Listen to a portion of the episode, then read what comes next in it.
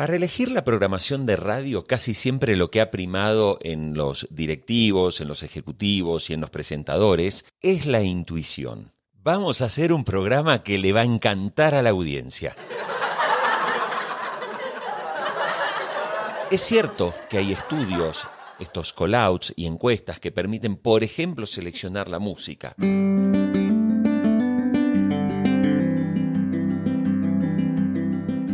Podemos saber en el tiempo real si el contenido que estamos contando al aire le está gustando a la gente? De eso va este episodio. Mediaventurados Podcast, temporada 3.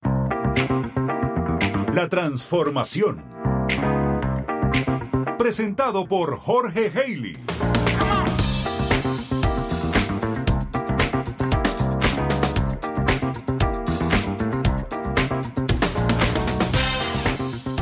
Sigue avanzando esta temporada número 3 de Mediaventurados y te doy la bienvenida hoy para conversar con dos emprendedores, Tommy Ferraz y José Ángel Lizo.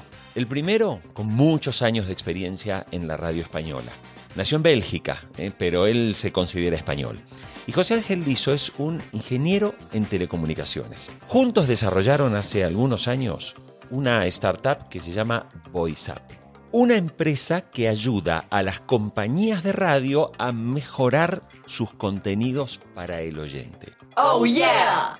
Estamos en una época donde lo que predominan son los datos. Siempre nos dicen, no, hay que obtener datos, eh, eh, hagamos que la gente se registre, sepamos qué es lo que hacen, cómo se comportan. Mira Facebook, mira Twitter, mira cómo todos saben lo que hacemos a cada momento. ¿Y cómo es posible que las empresas de radio no lo sepamos? Ya hay herramientas. VoiceUp es una de ellas. Es curioso que cuando la industria de la radio en Hispanoamérica habla de tendencias y comportamientos de los oyentes, nos referimos casi siempre a los estudios que hace la compañía Edison Research en el mercado de los Estados Unidos, en Australia y en Reino Unido. Como dicen irónicamente en Colombia, una cosa es Dinamarca y otra Cundinamarca. Por eso quiero conversar en esta entrevista con Tommy y con José para que me cuenten cómo es que una empresa, reuniendo datos, reuniendo información, permite que la radio mejore sus contenidos.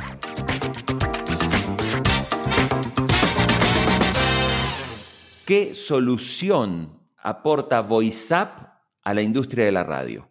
Bueno, pues básicamente lo que hacemos en VoiceUp es ayudar a emisoras de radio a evaluar sus contenidos en antena todos los días y segundo a segundo y ayudarles a que eso lo puedan mejorar, pues eso, de forma continua, en el día a día.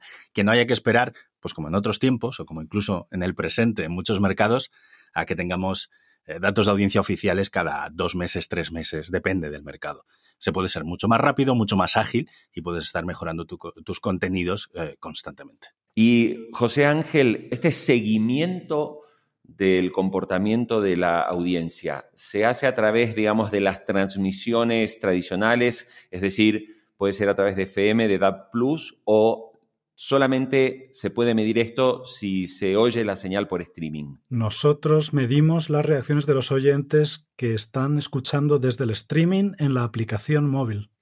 Entonces, el streaming normalmente es el mismo que el que se emite en FM y en DAB, solo que con el móvil todas las reacciones cuando entras, cuando sales, cuando subes el volumen, cuando bajas el volumen o cualquier otra reacción que hagas en esa aplicación queda registrada y todas las reacciones en conjunto de todos esos oyentes están medidos en la base de datos y correlacionados con el contenido que están emitiendo en ese momento. Y José, en, el caso de cuando hacen esta, esta eh, tarea de seguimiento, hay un dato que no es menor y tiene que ver con qué tasa o qué porcentaje de audiencia de una radio está realmente consumiendo la radio en formato en vivo a través del streaming. Los datos, por ejemplo, del Rajar de eh, Gran Bretaña hablan que más o menos es un 17% del total de la audiencia de radio que escucha la radio por streaming. En el caso de los clientes que tiene VoiceUp, eh, ¿tienen mediciones aproximadas de lo que tienen los propios clientes medidos en qué porcentaje de audiencia está conectada con el streaming? La última vez que oímos estaba en torno al 15-20%, pero hace bastante tiempo. Pero más interesante que cuántos están escuchando por streaming es si los que escuchan por streaming son representativos de toda su audiencia. Y depende mucho del formato de la emisora, depende del mercado. También hay países en los que todo el mundo escucha por streaming y reacciona de la misma manera que si escuchara en el coche.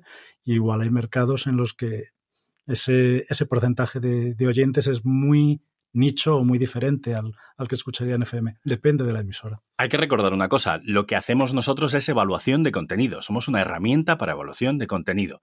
No es la medición de audiencia nuestro negocio, lo que hacemos es evaluar contenido.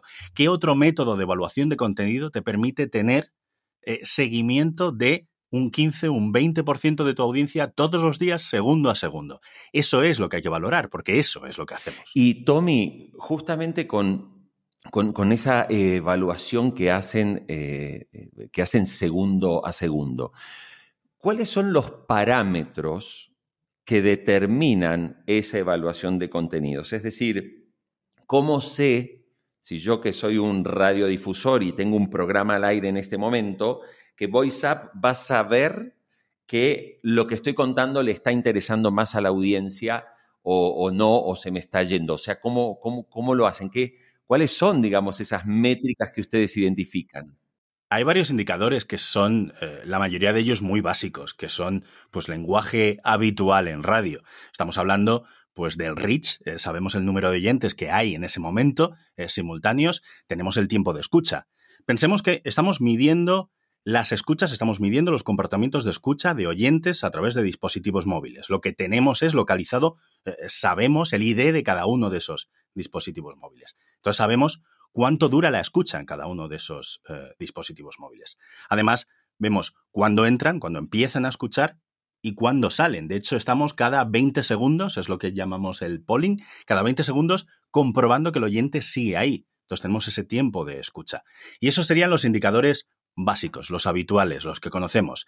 Reach, tiempo eh, de escucha medio, tiempo de escucha acumulado, horas totales de escucha, pero luego tenemos otros que son un poco más sorprendentes, que cuesta imaginárselos, pero que aquí han surgido de forma natural. De hecho, me acuerdo incluso cómo surgió la primera vez que los utilizamos. Y hay una cosa que es, nosotros internamente lo llamamos el factor o wow con las emisoras, porque cuando lo ven equipos de emisoras es, es esa la reacción normalmente, la de wow, que es el volumen es el cambio de volumen. Los oyentes suben o bajan el volumen. Pensemos en qué hacemos nosotros como, como oyentes. Si suena una canción que te gusta, subes el volumen. Es una forma de expresar pasión, amor, lo que en test musicales se llama amor por, por esa canción. Eh, cuando hay algo controvertido, un tema que es controvertido o polémico, se suele subir el volumen. Hay un dato curioso porque de hecho ¿Recuerdas la primera vez que lo hicimos fue con un partido de fútbol? Ni José ni yo somos especialmente futboleros. No. Y, vimos una cosa que nos sorprendió mucho.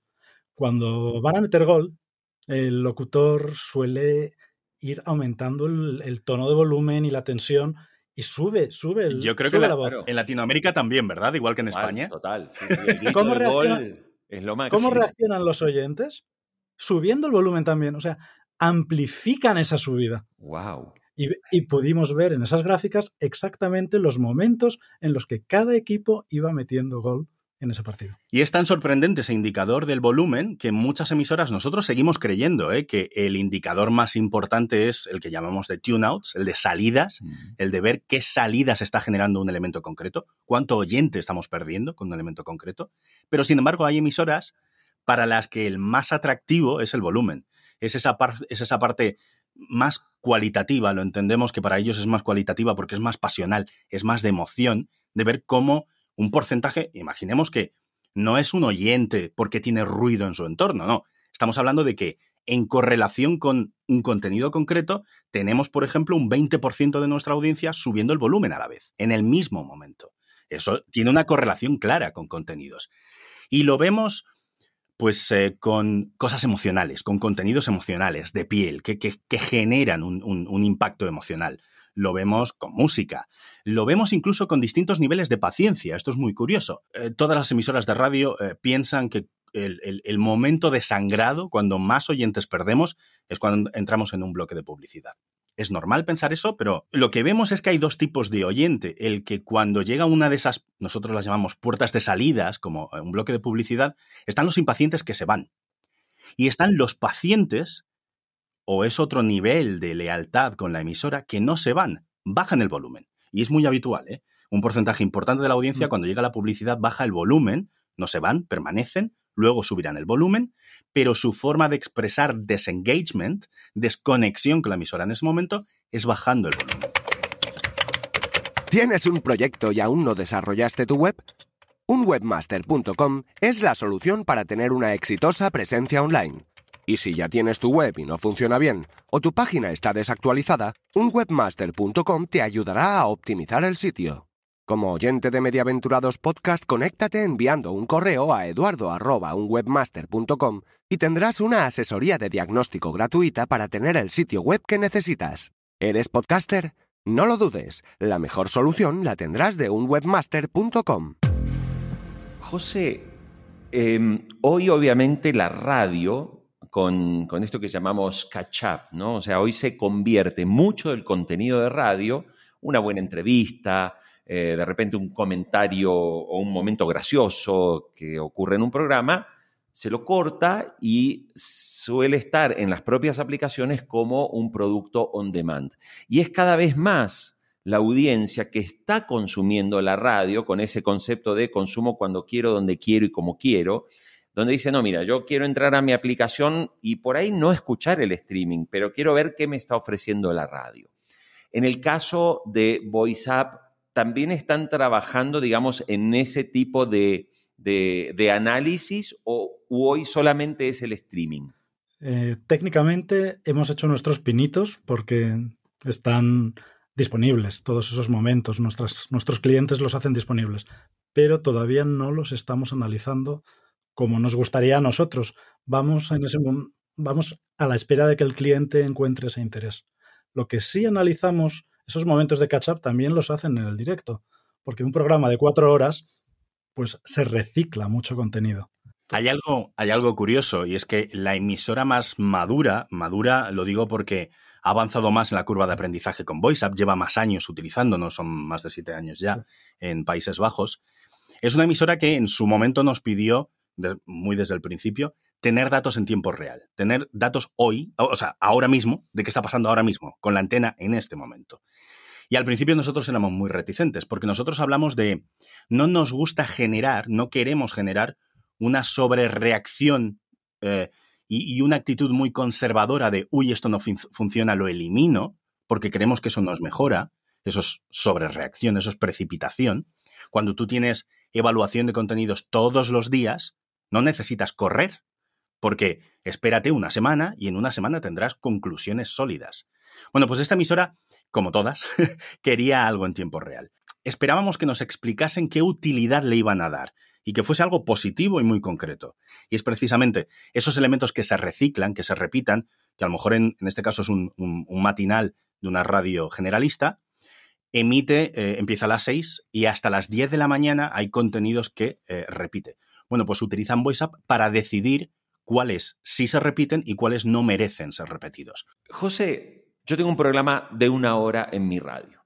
Eh, la tengo dividido en cuatro bloques aproximadamente de 15 minutos, donde arranco, entonces, no sé, arranco con un comentario de la noticia del día, luego presento un momento de, no sé, de espectáculos de música y así voy, digamos, voy cumpliendo mi reloj de una hora. ¿Cómo es que VoiceUp digamos, esos contenidos, hay ese matching de entre el contenido y la hora.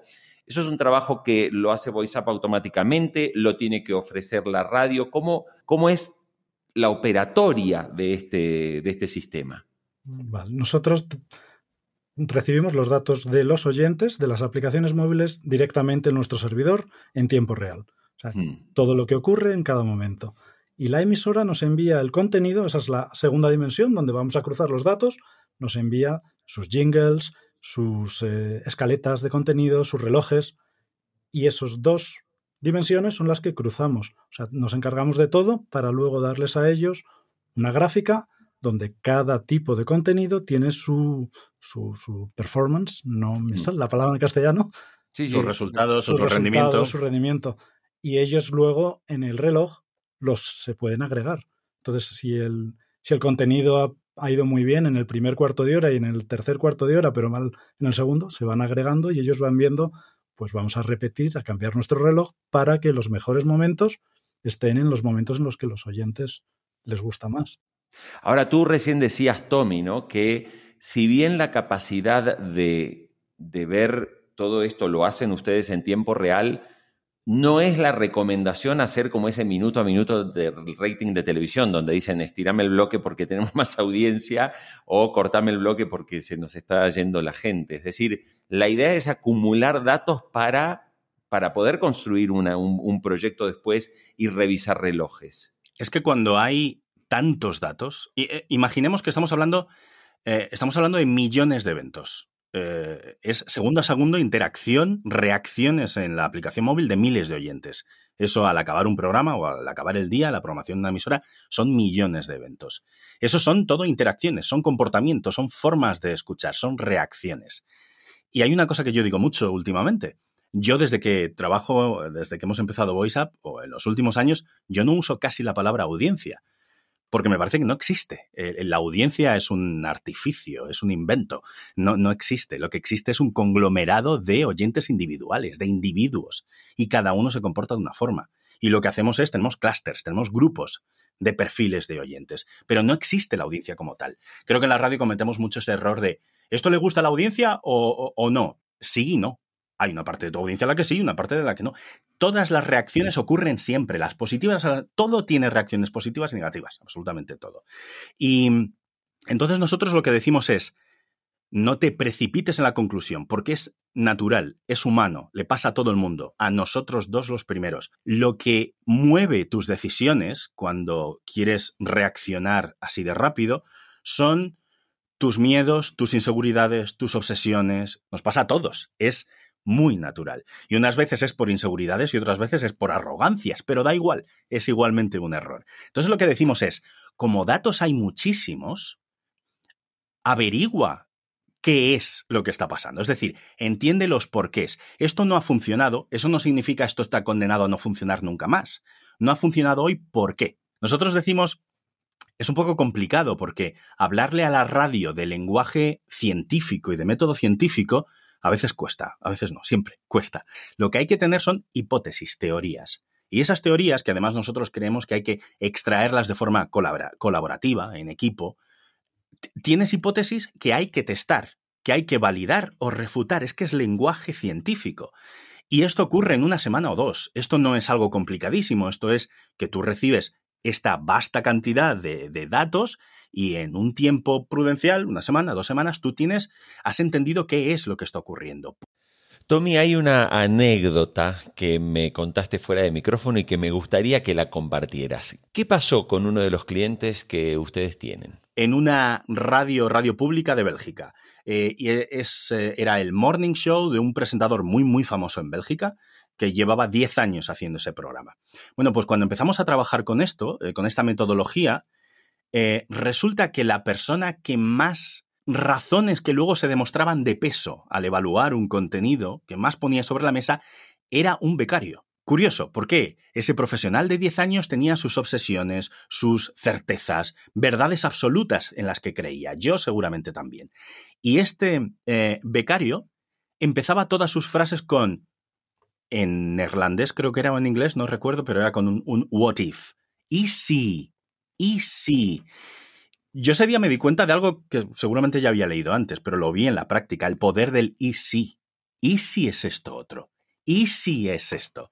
Es importante eso, el, explorar qué puede ser lo que eh, puede estar pasando y creo que hacerlo, hacerlo de forma colaborativa, en equipo. Tommy, tú hablaste recién del método científico si nos trasladamos un poco a Hispanoamérica, pero me hablaste de Países Bajos y me hablaste de Bélgica, con lo cual estamos hablando de dos universos, digamos, juntar un, holandés con un español, salvo en su pasión por el fútbol, no tenemos nada en común, y ni te digo si lo hacemos con Latinoamérica. El gran problema que tenemos en Hispanoamérica es que todavía sigue predominando el concepto de yo sé lo que a usted le gusta y le voy a poner en la radio lo que yo sé que usted tiene que valorar. ¿Te puedo contestar con algo que no tiene mucho que ver con VoiceUp? Yo, a día de hoy, ¿eh?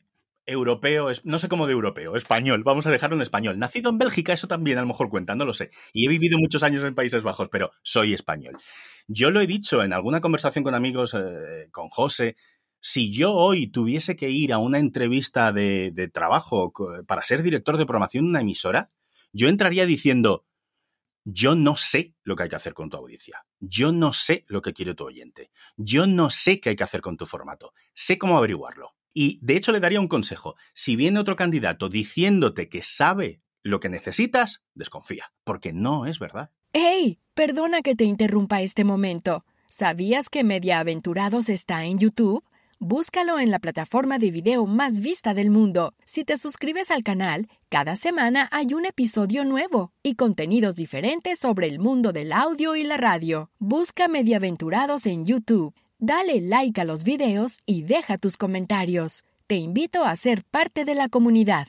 José, de cara a una mirada del futuro, digamos, no hay nada más irreal que, que predecirlo, ¿no? Pero de cara incluso a la experiencia que ustedes están teniendo, una de las grandes preguntas por resolver es si finalmente el modelo de radio, es decir, de esta radio lineal, terminará realmente en un formato básicamente de streaming, porque esto dicen, por ejemplo, que con Google Automotive ya la radio es una aplicación, ergo la conexión es por streaming, o si realmente la radio se mantendrá todavía por mucho tiempo en formatos de frecuencia modulada o de digital audio broadcasting o de las tecnologías que están hoy disponibles?